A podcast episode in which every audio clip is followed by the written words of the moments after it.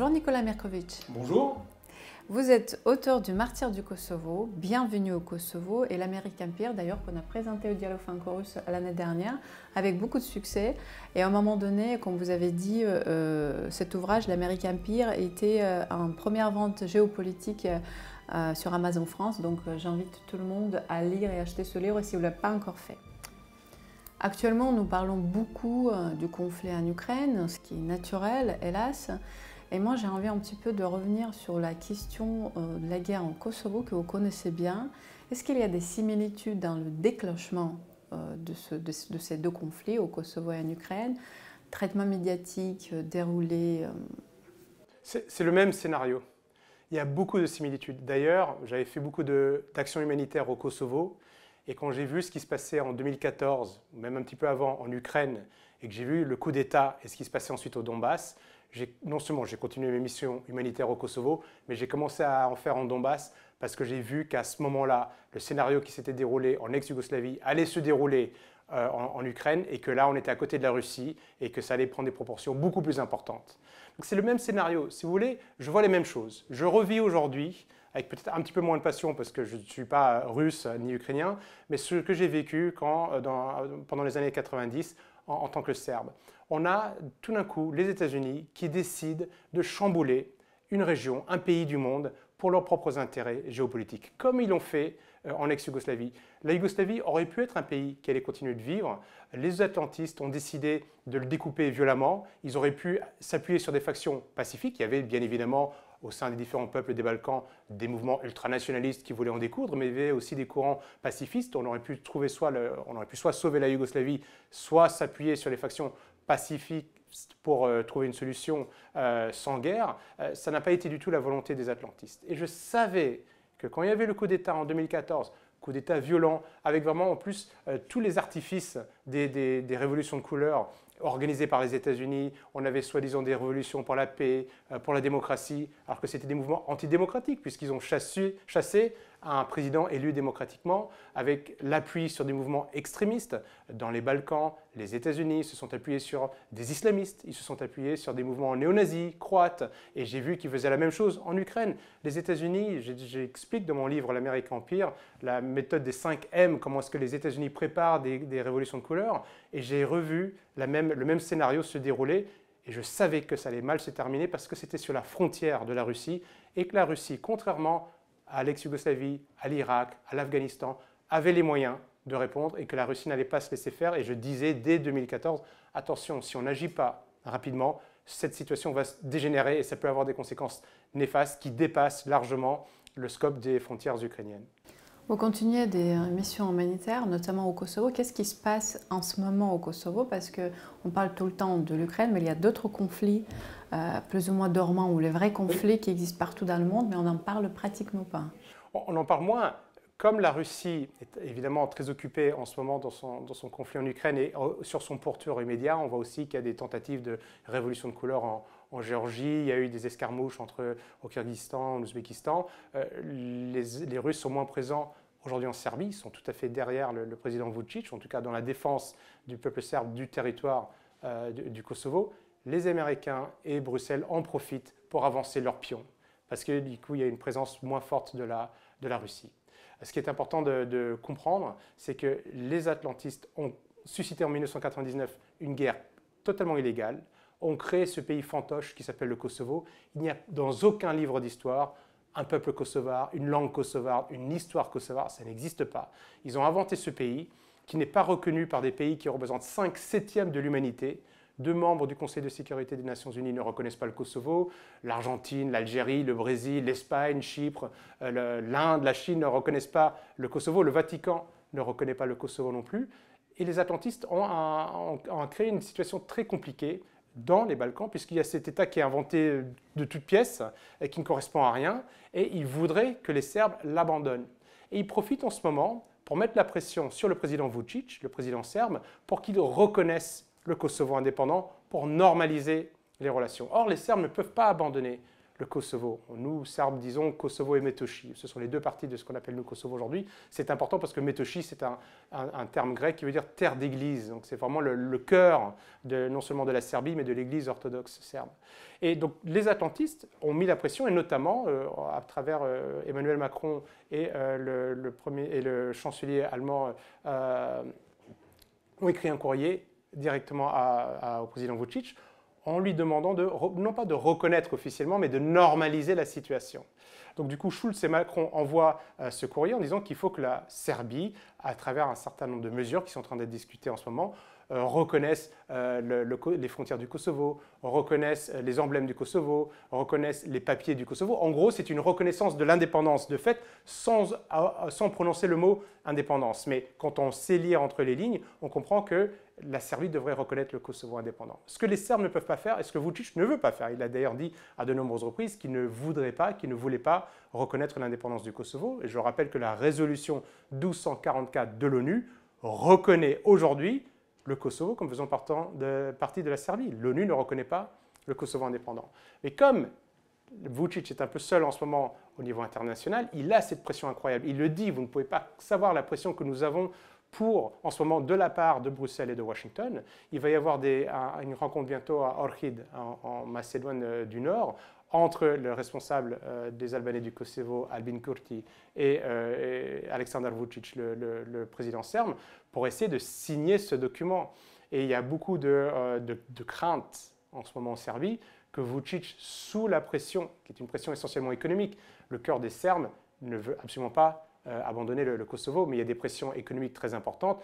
Euh, la Serbie réalise 66% de, de, ses importations et exportations avec des pays de l'Union européenne et on, fait peser avec des méthodes de voyous, de mafieux sur les épaules du président serbe euh, la, la, possibilité qu'il n'ait plus d'aide, qu'on lui ferme des marchés, qu'on n'investisse pas en Serbie si ne signe pas ce document. On va voir ce qui se passe, mais c'est une situation qui est très délicate. Et je rappelle juste que la situation n'est pas du tout apaisée dans les Balkans.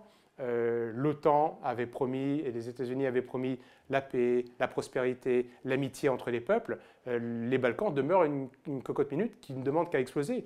un autre pays artificiel qui est la Bosnie-Herzégovine est complètement séparé, déchiré, avec un taux de, chômage qui frôle les 40%.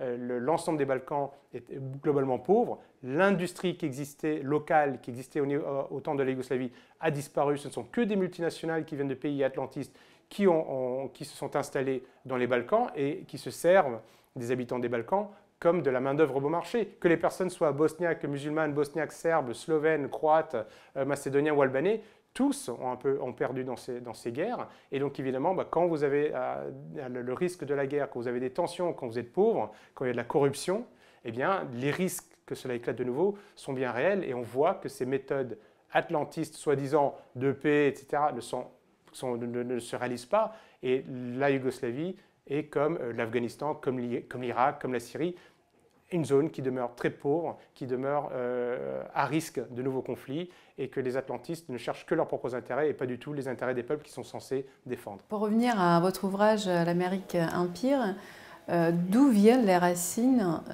des aspirations américaines pour régner dans le monde entier? Ces, racines existent bien avant même la création des États-Unis. On a cette fameuse phrase du gouverneur du Massachusetts, euh, John euh, Winthrop, qui dit que ce qui n'est pas encore les États-Unis, mais ce pays qu'ils sont en train de créer, va devenir, il emploie une expression biblique pour dire qu'elles vont devenir la cité sur la colline vers laquelle les yeux du monde entier seront tournés. Le premier président des États-Unis, le chef de la rébellion contre les Britanniques, George Washington, part des États-Unis comme d'un infant empire, on pourrait dire un, empire naissant ou un jeune empire. Le deuxième président des États-Unis, John Adams, part de la République fédérative des États-Unis, qui par ses vertus euh, pures, vertueuses et civiques, dominera le monde, régnera pour toujours et introduira la perfection de l'homme. C'est un programme qui est quand même assez euh, ambitieux pour euh, un pays, un tout petit pays qui vient de naître de 13 colonies, qui viennent de se battre contre les Britanniques. Ils ont toujours eu ça dans leur ADN. Cette volonté à la fois qui est un mélange de, de messianisme, de revanche sur l'ancien monde, et ensuite qui a été, euh, on va dire, euh, qui a été mélangé à des volontés purement impérialistes américaines, capitalistes, hein, qui est vraiment l'essence de, la création des, États-Unis, de conquête, de conquête de territoire. La subtilité de l'impérialisme américain et qu'il consiste non pas forcément en des conquêtes de territoires purs, une fois que les Américains avaient gagné tout le territoire entre l'Atlantique, la, côte atlantique et la côte pacifique, euh, ils ont compris que conquérir des territoires, ça coûte de l'argent, il faut des investissements, il faut essayer d'amadouer le peuple localement.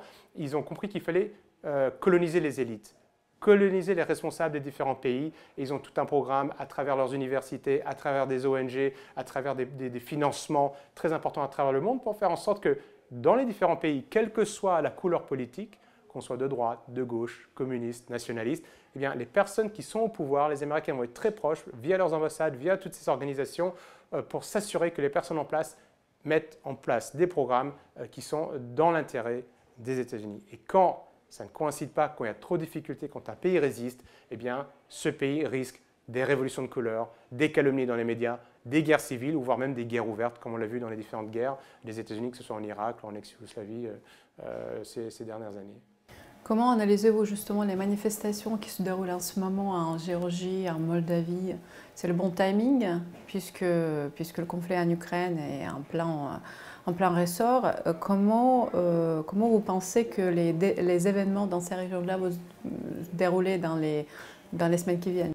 Le problème des, États-Unis, c'est que nous connaissons maintenant leur méthode. J'explique, là, j'ai décortiqué cette méthode que j'appelle moi la méthode des, 5 M, ou comment est-ce que les Américains commencent en, trouvant un bouc émissaire qu'ils vont appeler le monstre. Donc, du coup, même si Kadhafi était euh, bien vu à un moment, ou même si Saddam Hussein était l'allié des États-Unis quand Saddam Hussein a envahi illégalement l'Iran, les Américains, les Atlantistes n'ont rien dit du tout. Il était, il était l'ami des Occidentaux. Les Atlantistes, tout d'un coup, eh bien, il voulait plus que, euh, commencer à, commercialiser en euros. Il voulait, il avait une, une, comment dire, une volonté spécifique sur le développement du pétrole dans son pays. Il est devenu un ennemi. On l'appelait monstre. Puis ils vont se servir des, milices locales. Puis ils vont envoyer leurs militaires. Puis leurs multinationales. Bref, il y a cinq M euh, qui, qui décrivent ces révolutions de couleur. Et nous sommes en plein dedans c'est un livre ouvert, il n'y a plus de surprise. C'est-à-dire que quand on voit ce qui se passe en Moldavie, quand on voit ce qui se passe en Géorgie, on connaît toutes les ficelles. Le problème, c'est que les Américains, à force d'avoir mis en place la même stratégie, la même politique, pour ceux qui ont compris comment ils fonctionnaient, nous voyons très bien où ils veulent en venir. Nous comprenons quand on voit ce qui se passe à Tbilissi en ce moment en Géorgie, euh, c'est un copier-coller de ce qu'ils ont déjà fait en Géorgie dans le passé, de ce qu'ils ont fait pendant le Maïdan en 2013 et 2014 en Ukraine, de ce qu'ils ont fait en, ex-Yougoslavie, de ce qu'ils ont fait dans différents pays. Euh, ils veulent faire ça pour affaiblir la Russie. Ils ne l'ont pas caché depuis les géostratèges, géopolitologues américains que sont Spikeman et Mackinder, qui ont identifié que la seule zone dans le monde qui pouvait concurrencer les États-Unis se trouvait en Eurasie. Depuis qu'ils ont identifié ça, toute la stratégie américaine consiste à faire en sorte qu'il n'y ait pas de concurrents ils sont l'hégémon, ils sont la grande puissance internationale. Et c'est vrai que c'est un très grand pays, plus de 350 millions d'habitants, ils ont le dollar, ils ont une puissance financière euh, impressionnante, ils ont plus de 700 bases militaires dans le monde. Et toutes les routes maritimes sont couvertes par des navires américains. Euh, la seule zone d'où pourrait naître un concurrent qui pourrait faire peut-être chuter ou au moins affaiblir cet empire américain pourrait venir de l'Eurasie. Et la stratégie des États-Unis est d'affaiblir ces puissances qui aujourd'hui sont très clairement la Russie, dans une moindre mesure, et surtout la Chine, euh, qui, fait peur aux États-Unis, parce que les États-Unis se disent, si on a un concurrent, nous allons perdre notre hégémonie et notre plan mondialiste va s'effondrer. Euh, justement, le processus de la dédollarisation qui est bien en cours, et c'est l'intérêt vital pour les États-Unis, puisque c'est le roi dollar. Euh, comment l'Empire va réagir, sachant qu'elle peut perdre son roi? Elle va réagir évidemment très mal, parce que vous savez, les Américains sont malins. On dit toujours, oh, ils sont, ils sont pas très malins, les Américains. Il ne faut pas dire ça. Ils sont quand même, en tout cas, ceux qui dirigent les États-Unis, euh, qui soient au pouvoir ou dans les arcanes du pouvoir, sont très malins. Et quand ils ont vu, après Bretton Woods, euh, qu'ils imprimaient plus de dollars qu'ils n'avaient de réserves d'or, du jour au lendemain, ils ont dit, bah, on n'assure plus vos réserves d'or avec le dollar. Et le monde n'a rien dit. Donc ils ont vu qu'ils étaient déjà arrivés à un point d'invincibilité dans les années 70. Puis ils ont eu ce, génie, ce génie de négocier avec les pays, euh, les pétromonarchies du Golfe, cet, euh, euh, accord par lequel on pouvait acheter que du pétrole et du gaz à ces pétromonarchies qu'avec des dollars. Ce qui voulait dire que le monde entier devait se procurer des dollars avant de s'acheter du pétrole ou du gaz, qui sont les nerfs de toutes les économies. Sans hydrocarbures, les économies ne fonctionnent pas. Et il fallait des dollars. Les Américains, eux, avaient la planche à billets. Ça leur coûtait quelques centimes pour imprimer ces dollars. les Français, les, les Congolais, les, Argentins, eux, devaient produire quelque chose de réel, le vendre, récupérer des dollars et ensuite pouvoir s'acheter ces hydrocarbures. L'ancien président français, Valéry Giscard d'Estaing, parlait du privilège exorbitant du dollar. Ça, c'est un des piliers de l'empire américain. Grâce à ça, les États-Unis, eh bien, ils peuvent rayonner sur le monde parce que le monde entier a besoin de leur monnaie et le monde entier fait confiance dans l'économie américaine. Tant qu'il y aura cette confiance, le dollar sera utilisé. Parce que pourquoi est-ce qu'on fait confiance au dollar? Parce qu'un dollar aujourd'hui, je vais prendre un exemple, imaginons qu'il permette de payer un, un, litre d'essence, il y a de fortes chances que dans 15 jours ou dans un mois, il permette encore d'acheter un litre d'essence. Si vous avez une monnaie qui est moins fiable, eh bien aujourd'hui, vous allez peut-être acheter un litre d'essence et peut-être dans, dans, un mois, vous allez avoir besoin de deux équivalents, enfin deux unités de la monnaie euh, de ce pays-là pour acheter un litre d'essence. Donc on fait confiance au dollar. Et ça, ça a été l'histoire des États-Unis depuis la fin de la Deuxième Guerre mondiale. Ce qui se passe maintenant avec la dédollarisation, c'est que les pays se sont rendus compte qu'ils étaient tributaires des États-Unis. Parce qu'en plus, les Américains ont adossé à ce dollar un, droit d'extraterritorialité. C'est-à-dire que si vous utilisez des dollars, c'est ainsi que la BNP, banque française à travers une filiale, s'est vu imposer une amende de 9 milliards de dollars. Je demande aux personnes qui nous écoutent de se rendre compte de ce que c'est que 9 milliards, c'est gigantesque. Pourquoi? Parce qu'une filiale de la BNP, en toute légalité, a fait du commerce avec l'Iran, il n'y a aucun droit international qui, euh, euh, qui n'a pas été respecté. Le droit français a été respecté, le droit international a été respecté, mais l'Iran était sur la liste noire des États-Unis. La transaction s'est faite en dollars US et les Américains ont dit attention, vous avez utilisé mon dollar, donc vous allez être soumis au droit américain. Et ça leur a permis d'imposer 9 milliards de dollars d'amende à la BNP. L'État français n'a rien dit. La BNP a payé, et ça ne concerne pas que la BNP, il y a des pays, des boîtes du monde entier. Donc du coup, à partir du moment où vous utilisez le dollar, vous êtes vous-même, vous vous soumettez au droit américain, avec, les, conséquences que ça, que ça implique. Donc des pays, de plus en plus de pays, décident de ne plus commercialiser en dollars pour être indépendant et pour être assujetti à leur droit national ou au droit international, mais pas au droit américain. Et donc, euh, ça, ça fait peur aux États-Unis parce que ça veut dire qu'il y aura de moins en moins confiance dans ce dollar et que de plus en plus de pays vont se dire, bah, bah, écoutez, moi je veux bien faire du commerce, je préfère faire du commerce dans ma monnaie locale parce que je fais du commerce aujourd'hui, on va dire, avec euh, la Géorgie, mais si demain les États-Unis disent attention, la Géorgie est sur ma liste noire, oh, vous avez fait du commerce avec la Géorgie, je vais vous imposer une amende, vous perdez de votre liberté. Et ce sont les caractéristiques d'un empire. Hein. Quand on est dans un empire, quand vous avez, au bout d'un moment, un État, une entité, une organisation qui peut vous imposer soit une, peine fiscale, soit une peine euh, carcérale. Hein. On, l'a vu avec euh, euh, M. Pierucci qui a écrit le, piège américain, qui s'est retrouvé emprisonné deux ans aux États-Unis alors qu'il n'avait commis aucun, aucun délit, aucun crime. et eh bien du coup, pour éviter d'être assujetté au droit américain, ces pays-là veulent maintenant commercialiser en monnaie locale. La Chine le fait, la Russie le fait, le Cambodge le fait. Le Cambodge, on ne le sait pas, utilise énormément le dollar. le Cambodge a, pas mal développé les, monnaies euh, numériques et est en train de se dédollariser. Mais plus les pays vont se dédollariser, plus on va avoir confiance en dollars, moins le dollar va avoir de la valeur, plus les Américains vont avoir un problème parce qu'il ne faut pas oublier que les États-Unis, à force d'imprimer des dollars, vivent de la dette. Les États-Unis ont une dette publique et privée combinée de 90 000 milliards de dollars c'est gigantesque. Si on ne fait plus confiance dans le dollar, la situation économique américaine va devenir fragile, d'où la crainte des États-Unis aujourd'hui de ne pas laisser ces pays émerger parce que du coup, ils veulent, d'une manière non intelligente, défendre leur, euh, euh, leur, suprématie sur le reste des pays. Le problème pour eux, c'est qu'ils n'ont plus les moyens qu'ils avaient après la Deuxième Guerre mondiale. Vous parlez euh, du livre euh, Le piège américain par euh, Frédéric Pierucci, qui est, exact, qui est, qui est venu à plusieurs reprises au Dialogue franco-russe et a présenté ce livre. Et donc je vous invite à, regarder les deux vidéos qu'on a sur notre chaîne YouTube du Dialogue franco-russe, qui effectivement raconte cette histoire passionnante, en fait. Impressionnante. impressionnante, passionnante de, de, son emprisonnement et de tout ce qu'il a vécu aux États-Unis. Vous avez effectué plusieurs euh, missions euh, humanitaires en, tant que président de l'association euh, Ouest-Est. et vous êtes rendu dans le Donbass, comme vous avez dit, en 2014, et je m'en souviens très très bien. On a fait même quelques rencontres au dialogue à l'époque avec des familles ukrainiennes, des familles russes ukrainiennes du Donbass qui vivaient dans des conditions pitoyables. Qui perdaient leurs enfants sous les bombardements ukrainiens. Les médias ne s'intéressaient pas, les médias mainstream ne s'intéressaient pas à ces faits. Euh, et comme je dis à plusieurs reprises, chaque fois, on se réveille le 24 février 2022 en disant que bon, voilà, euh, la guerre a déclenché. On sait très bien que la guerre n'a pas, euh, déclenché, n'a pas commencé le 24 février 2022. Comment expliquez-vous l'indifférence des médias mainstream pour ce conflit qui pourtant a déclenché, a commencé en 2014 et a toujours été au cœur de l'Europe? C'est particulièrement grave et ça montre que nos médias ne sont pas libres.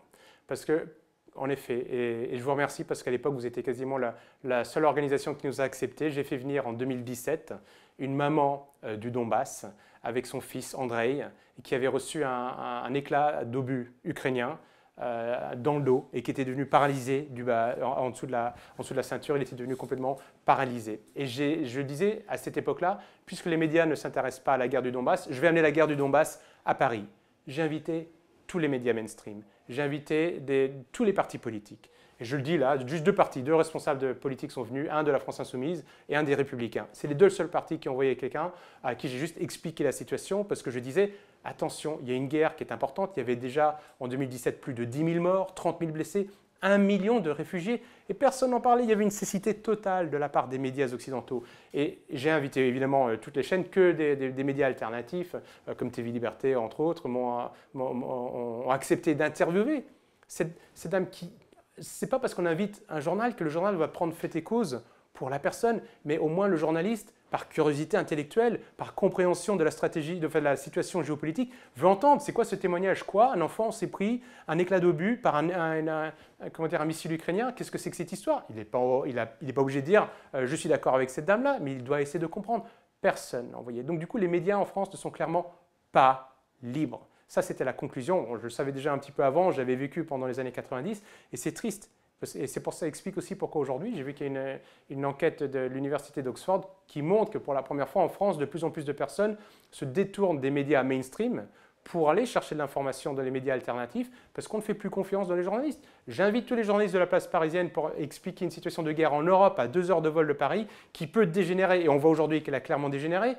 Aucune rédaction ne m'envoie un journaliste de ces, médias. Et pourtant, j'avais les contacts, j'avais tout ça. Et je peux même vous dire que certains m'ont dit, écoutez, je rêverais d'y aller, mais à titre personnel, parce que ma rédaction ne va pas me laisser parler de cette guerre. Donc du coup, il y a une volonté, une espèce de chape de plomb qui existe sur les journalistes en France aujourd'hui pour parler de certains sujets et ne pas parler d'autres sujets. Et c'est une tristesse, parce que le métier de journaliste consiste à se renseigner. Et en tant que citoyen, on n'est pas obligé de croire tout ce que dit un journaliste ou un autre, mais on doit avoir plusieurs sources d'informations pour se faire sa propre opinion. Le problème, c'est qu'on est dans une situation aujourd'hui où les médias ne nous laissent pas faire notre propre opinion en nous disant voilà ce que disent les Ukrainiens qui sont pour Kiev, voilà ce que disent les Ukrainiens qui sont pour la Russie, voici, voici ce que dit Moscou, voici ce que dit l'ONU, voici, voici, ce que disent les journalistes qui sont sur place. Faites-vous votre propre opinion, ayons un débat intelligent. Non, on est dans la fabrication du consentement. Ce que disait, ce qu'avait déjà euh, euh, énoncé Walter Lippmann euh, au début du XXe siècle, ce qui avait été ensuite expliqué par Noam Chomsky, on veut que les gens pensent de la même manière. Et c'était ça. Et c'est pour ça qu'on n'a pas voulu parler dès 2017, parce qu'on aurait pu arrêter cette guerre plus tôt si on avait la volonté, si les gens se rendaient compte de ce qui se passait, et si les gens surtout se rendaient compte que si on ne faisait rien, ça allait dégénérer, et on n'a rien fait, ça a dégénéré, et on est dans la situation dans laquelle euh, on se trouve aujourd'hui. À l'époque, vous m'aviez accueilli, on avait pu faire cette, conférence avec un député. Euh, euh, ça, c'était quelque chose qui était un moment très poignant, parce qu'on a eu cette maman et son, fils qui était en fauteuil roulant, qui expliquaient qu'en Europe, au, eh bien, au XXIe siècle, des, des civils se faisaient bombarder. Et, les gens ne se rendaient pas compte de, ça. C'était, je leur ai dit, très, très émouvant, très dur de voir ça. Et je suis toujours en contact avec cette maman et ils sont encore en guerre. Euh, ils, sont en, plein dedans. Et on aurait pu arrêter ça si on, si s'était réveillé plus tôt et si nos politiques et, nos journalistes faisaient vraiment un boulot, leur boulot de terrain et, essayaient de trouver une solution pacifique, essayer de comprendre ce qui se passait réellement sur place. Nous avons fait euh, plusieurs euh, conférences récemment et euh, justement, je pense que c'était la semaine dernière, on dit voilà les Russes ne veulent pas négocier. On sait très bien que Zelensky, au début du conflit, voulait absolument négocier avec les Russes, mais Boris Johnson a dit niet. Donc vous ne pouvez pas terminer cette guerre comme ça. Puisque personne ne veut négocier, et on arrive en quelque sorte dans la prolongation sur le temps long de ce conflit-là, de cette guerre, on peut le dire maintenant que c'est la vraie guerre. Euh, quels sont vos pronostics, vous qui vous êtes allé dans la région, vous connaissez un petit peu euh, le terrain sur place, avec toutes les forces qui sont sur place en ce moment, les forces de l'OTAN, les, les, Russes, les Ukrainiens. Euh, comment on peut négocier Peut-on encore négocier comment Oui, on doit négocier. On doit négocier parce que c'est dans l'intérêt de tout le monde de ne pas avoir la, la, guerre qui se répand à d'autres pays européens, voire même qui pourrait devenir mondiale. On doit trouver la paix. Et puis c'est dans l'intérêt de l'Europe. Je vous rappelle qu'on nous avait vendu, moi je me souviens euh, à, l'école, à l'université, on nous disait que l'Europe c'est la paix, que l'Europe c'est la démocratie. Et on voit qu'aujourd'hui l'Europe est complètement absente. Au contraire, le discours de euh, Ursula von der Leyen ou de Joseph Borrell est de amener des armes, amener de la guerre. Enfin, on est aux antipodes. C'est vraiment, on vit quelque chose d'assez incroyable où, sans, euh, comment dire, sans, vergogne, ceux qui nous avaient promis que l'organisation, la, la, construction européenne allait nous protéger sont en train de nous montrer qu'au contraire, nous sommes l'épée, nous ne sommes pas la paix, nous sommes l'épée dans la main des États-Unis qui, pour des, intérêts propres, ne veulent pas que la Russie devienne un grand acteur international. C'est ça le fond du sujet. on a intérêt, il faut militer pour la paix. Déjà, je pense que c'est important que tout le monde, là, chacun, là où il se trouve, milite pour la paix, dise on ne veut pas, il faut qu'on arrête la, guerre. Évidemment, c'est une histoire euh, entre euh, Russie et États-Unis. Les Ukrainiens, malheureusement, beaucoup d'Ukrainiens servent de, de chair à canon pour les, Américains. Zelensky, le jour euh, où il faudra, il abandonnera le, pays. Je, pense que malheureusement, il est trop euh, soumis aux États-Unis, comme vous le disiez tout à l'heure. Il voulait négocier la paix avec la, Russie. Nous savons aujourd'hui que euh, les, discussions à Ankara étaient bien avancées pour trouver une solution dans les premières semaines de la guerre. Boris Johnson, comme vous l'avez dit, débarque en disant si vous faites ça, on vous abandonne. Et donc malheureusement, bah, il est tenu. Zelensky est tenu aujourd'hui alors qu'il avait été élu par les Ukrainiens, justement, qui avait dit à un moment on ne veut ni des partis traditionnels, on veut quelqu'un de frais, un comédien qui va peut-être être, qui nous avait promis en plus la paix au Donbass. On voit que Zelensky n'apporte pas ça aujourd'hui. Il faut la paix. Le problème, c'est que ni la Russie ni les États-Unis ne peuvent perdre. Si la Russie perd euh, en, en, Ukraine, eh bien, elle sera la prochaine sur la liste, parce que cette guerre qui a été poussée, encouragée, financée, fomentée par Washington a fait de l'Ukraine une étape une étape ultime sur la frontière russe. La prochaine étape, ça sera la Russie. Nous connaissons la stratégie des États-Unis. Pas, c'est euh, la, doctrine de Wolfowitz qui a été très clairement euh, édictée au début des années 90, mais qui n'est que la suite d'une longue liste de, euh, de, de, stratégies mises en place par les États-Unis, que ce soit la doctrine Monroe, que ce soit par le, le, corollaire, voilà, le corollaire de, Monroe, Zbigniew Brzezinski, qui explique on ne veut pas de concurrents en Eurasie, on ne veut pas de grandes puissances qui puissent nous faire de l'ombre. Donc si la Russie perd, l'Ukraine devient une nouvelle frontière avec des missiles qui peuvent atteindre Moscou en, 4 minutes, et avec aussi le rapprochement de, la, on va dire, de toute la, la politique, la stratégie atlantiste, cancel culture, wokisme qui se rapproche de Moscou pour essayer de retourner les, Russes contre le, contre le gouvernement en place. Euh, donc les, Russes ne peuvent pas se le permettre. N'oublions pas non plus que la Russie, dans son histoire, a été attaquée à travers les plaines d'Ukraine par les Polonais, par les Lituaniens, par les Polonais, les Polonais lituaniens, donc euh, par la France, par la Suède, deux fois par l'Allemagne. Les gens oublient ça. C'est par, ce, par cette plaine d'Ukraine que les Russes ont été attaqués dans leur histoire. Donc ils ne peuvent pas laisser un ennemi ouvert euh, sur, cette, euh, sur, cette, sur ce territoire. Les Américains ne peuvent pas se permettre de perdre non plus, parce que s'ils perdent, leur empire, pour la première fois depuis longtemps, on va voir une puissance qui aura freiné, voire même fait reculer la puissance américaine. Les alliés des États-Unis vont commencer à avoir peur en se disant Oh, oh on s'est tous mis sous l'ombrelle protectrice des États-Unis, en se disant Nous allons s'aborder notre propre souveraineté au profit des États-Unis. C'est ça l'atlantisme. Hein. Les atlantistes pensent que les États-Unis défendront mieux l'Occident que chaque pays euh, indépendant. Ils vont avoir peur parce que les États-Unis vont, commencer à, s'effriter. Ça sera un, affront pour la stratégie de Washington. Et n'oublions pas qu'on parle souvent, euh, le monde dit que, le monde dit que, mais le monde dont on parle dans les médias occidentaux, ce sont les pays occidentaux. La plupart, l'Institut Wilson, qui est un institut américain, bien, a bien analysé que vous avez les pays qui imposent des sanctions à la Russie aujourd'hui ne représentent que 16% de la population mondiale. C'est-à-dire qu'il y a une bonne partie de la planète, même si plusieurs de ces pays ont condamné l'invasion de l'Ukraine par la Russie, n'impose pas de sanctions et attendent autre chose et ne veulent pas de, l'atlantisme, ne veulent pas de la politique comment dire, américaine sur leur territoire. Donc, si les États-Unis perdent, l'Empire va continuer à s'effriter. Et ça veut dire qu'un nouveau monde va commencer à voir le jour, un nouveau monde où les États-Unis ne seront pas forcément le pilier. Nous savons que la Russie, la Chine, mais également l'Afrique du Sud, des pays en Amérique du Sud également, veulent un monde multipolaire où on n'a pas un seul pays qui est en train de dicter sa loi au globe, mais pas ou pas l'équilibre de la puissance. Eh bien, on a un monde où les intérêts sont mieux protégés parce que chacun a intérêt à faire un peu attention parce que s'il devient trop important, s'il a divisé trop impérial, il y aura un équilibre par les puissances des autres pays du monde qui, pour que ça marche, se soumettent tous au droit international qui doit être l'arbitre au-dessus des nations. Les États-Unis ne respectent pas le droit international. Quand les États-Unis organisent un coup d'État ou aident un coup d'État en Ukraine, c'est totalement illégal aux yeux de la, charte de, l'ONU. C'est illégal, comme ça a été illégal quand ils l'ont fait au Guatemala, au Congo, euh, en ex-Yougoslavie personne ne leur dit rien parce qu'ils sont au-dessus du droit international. Vous savez, on a l'ancien secrétaire général de, l'ONU, qui connaît très très bien l'institution, Boutros Boutros Ghali, qui a dit que l'ONU n'est qu'un outil au service de la politique étrangère américaine. On doit arrêter ça, on doit revoir les institutions, avoir un droit international signé et respecté par les pays dans un monde multipolaire où l'équilibre est fait par le respect du droit international et par le fait qu'il y ait plusieurs pôles de puissance qui font que chaque pôle fait attention parce qu'il n'est pas hégémonique au niveau planétaire. Donc les États-Unis doivent faire attention à ça. Je pense que le sens de l'histoire, c'est la multipolarité et que les États-Unis feraient mieux de le reconnaître le plus tôt possible. Parce qu'ils resteront toujours un grand pays avec beaucoup de richesses, beaucoup de puissance, euh, plus de 350 millions d'habitants. Euh, ils, euh, ils, ont toujours été leaders, ils sont très malins là-dedans sur tout ce qui est recherche et développement, sur tout ce qui est technologie.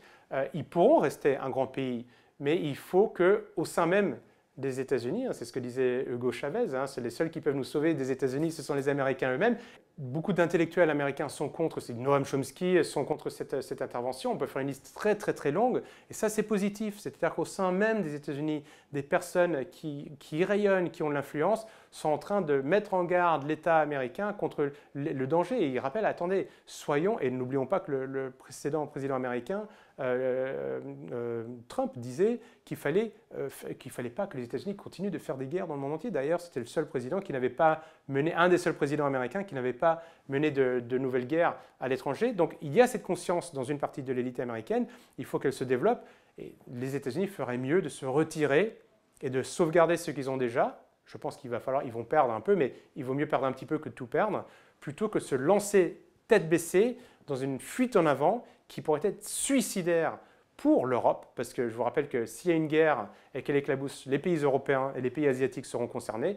Les États-Unis pensent qu'ils pourront peut-être voir ça à distance, comme ils l'ont fait pendant la Première et la Deuxième Guerre mondiale, à part Pearl Harbor. Euh, c'est un, risque, je pense, euh, qui, ne peuvent plus se permettre de prendre aujourd'hui, parce qu'ils peuvent être impliqués dans cette guerre directement, et nous savons que plusieurs pays européens ou asiatiques ont des missiles qui peuvent aujourd'hui atteindre les États-Unis. Donc dans l'intérêt de tout le monde, qui recule Quelle est la place des États-Unis en Europe? Pourquoi avons-nous besoin des États-Unis en Europe? On n'en a pas besoin. Donc du coup, il faut juste qu'ils se retirent, qu'ils laissent les pays européens redévelopper une nouvelle architecture de la paix entre l'Atlantique et le Pacifique. Nous avons, parmi les pays européens, un socle helléno-chrétien. Nous avons des rapports, nous avons une histoire en commun, nous avons les ressources, nous avons le génie. Euh, il ne faut pas du tout, je ne suis pas du tout pour rentrer dans un monde, euh, un monde du, chaos total, du choc des civilisations.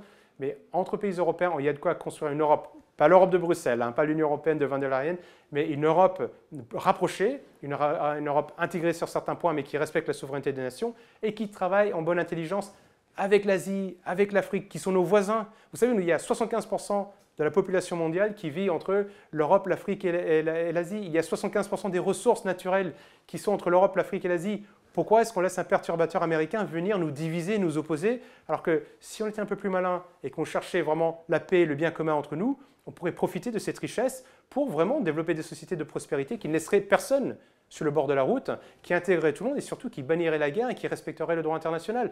Ne laissons pas le troublion euh, nous, diviser les, uns contre les autres. Vous savez, le, slogan préféré des empires, c'est divider et, impera. Donc euh, arrêtons ces divisions pour euh, se diviser pour mieux, pour mieux régner et demandons aux États-Unis de nous laisser tranquilles. Nous allons régler cela, nos problèmes entre Européens et pour vivre mieux avec, avec tous nos voisins. Et justement, en parlant des voisins, la Russie va toujours rester le voisin des pays européens. Comment normaliser les relations entre euh, l'Union européenne, les pays de l'Union européenne et la Russie, est-ce que la rupture euh, est, prononcée pour des années à venir? Non, elle ne l'est pas. Les gens qui disent ça sont des menteurs, sont surtout des personnes qui ne lisent pas des livres d'histoire. Lisons les livres d'histoire, regardons les histoires entre la France et l'Angleterre, entre la France et l'Allemagne. La France et l'Allemagne a fait des choses terribles à la France. L'Allemagne nous a envahis, nous a soumis, et pourtant on a été capable de, faire fi du passé, de reconstruire quelque chose de nouveau. Et je pense que ça, c'est important. On peut, et ça a été fait très rapidement hein, après la Deuxième Guerre mondiale, malgré les horreurs euh, qui avaient été commises. Donc ça, on ne n'est pas à ce stade-là avec, euh, avec la Russie. Donc il suffit de la volonté. Les, pays européens, les peuples européens, malheureusement, nous faisons la guerre depuis la nuit des temps. Ça, c'est un fait, mais nous sommes capables aussi de nous réconcilier. Et je pense que si on a la volonté de se réconcilier, on va y arriver. Il faut cette volonté. Il faut la volonté de paix. Le problème, c'est que nous avons aujourd'hui des gens qui ont un discours belliqueux, va en guerre. Mais ce sont des personnes qui veulent aller en guerre, mais qui ne font pas la guerre. Ce ne sont pas des personnes courageuses. Moi, je rappelle que euh, Pierre Ier de Serbie, qui est devenu roi, lui, il, est, fait Saint-Cyr en France, il s'est battu euh, contre les, Prussiens, il a été fait pris otage euh, par les Prussiens, il a traversé la Loire, la nage, il, a rejoint les, troupes du général Chanzy, il s'est battu, il est devenu ensuite euh, roi, de, roi de, Serbie, des Serbes, des Croates et, des Yougoslaves. On n'a plus beaucoup d'hommes politiques de ces trempes, mais que ceux qui veulent la guerre aillent se battre. Donc du coup, il faut remplacer ces belliqueux, ces gens qui veulent faire la guerre, par des hommes qui veulent la paix, pas des béni-oui-oui pacifistes avec les, des personnes qui ont une, une, vision réelle de la géopolitique et qui disent, voilà, comme vous l'avez dit tout à l'heure, nous sommes voisins. On ne va pas éloigner la Russie, on ne va pas la mettre au milieu de l'Antarctique. Elle sera toujours là. Travaillons ensemble, travaillons de manière intelligente excluons du débat les fauteurs de troubles étrangers et bâtissons la paix, bâtissons une architecture de la paix. C'est ce que voulait le général de Gaulle, c'est ce que voulait Gorbatchev, c'est ce que veulent beaucoup d'Européens. Je pense que si on devait faire un sondage aujourd'hui en Europe, les gens veulent une architecture de la paix et non pas de la guerre. Donc choisissons des hommes politiques euh, qui veulent, qui veulent la paix et on va travailler par, euh, et surtout par, euh, je veux dire, par intérêt économique, par aussi les rapprochements culturels, linguistiques, on a tout pour être très très proche. Donc il faut cette volonté, donc la réconciliation avec la Russie. Je rappelle que ce sont surtout les élites qui sont fâchées. Si vous demandez, vous voyez, il y a de nombreuses manifestations en Europe, en Bulgarie, en Serbie, en Hongrie, même en France, en Allemagne, des gens qui disent nous on veut la paix. On veut la paix, donc du coup la, réconciliation est possible, il faut juste des gens, des hommes, je vais reprendre un extrait de la Bible, des hommes de bonne volonté, on peut construire la paix, ça c'est sûr. Merci Nicolas Merkovitch d'être optimiste, d'avoir trouvé du temps pour venir au dialogue franco-russe. Euh, merci d'être là. Euh, j'espère vous revoir bientôt euh, avec notre public pour présenter de nouveaux ouvrages. Merci, à vous, ce sera avec grand plaisir.